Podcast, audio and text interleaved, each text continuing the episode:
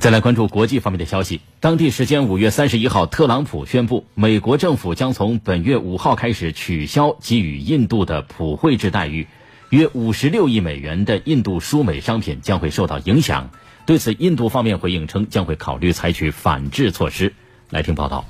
普惠制，全称普遍优惠制，是发达国家对从发展中国家输入的制成品和半成品。普遍给予优惠关税待遇的一种国际贸易制度，是在最惠国待遇税率基础上进一步减税或全部免税的更优惠待遇。印度是美国普惠制的最大受益国，在这一优惠制度下，包括汽车零件、纺织品在内的两千多种、总价值约五十六亿美元的印度输美商品得以免税进入美国市场。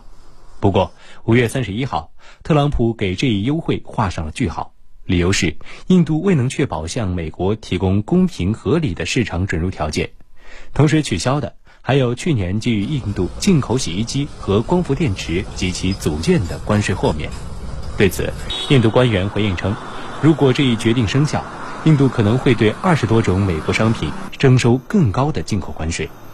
事实上，今年三月，美国就宣布打算将印度和土耳其从待遇国名单中移除。当时，印度商业和工业部长瓦达万就曾回应称，印度每年向美国出口价值约八百亿美元的商品，其中仅五十多亿美元的商品适用于美国普惠制。即便美方取消这一优惠，也不会严重影响印度向美国的出口。印度是美国第九大贸易伙伴。二零零零年到二零一八年，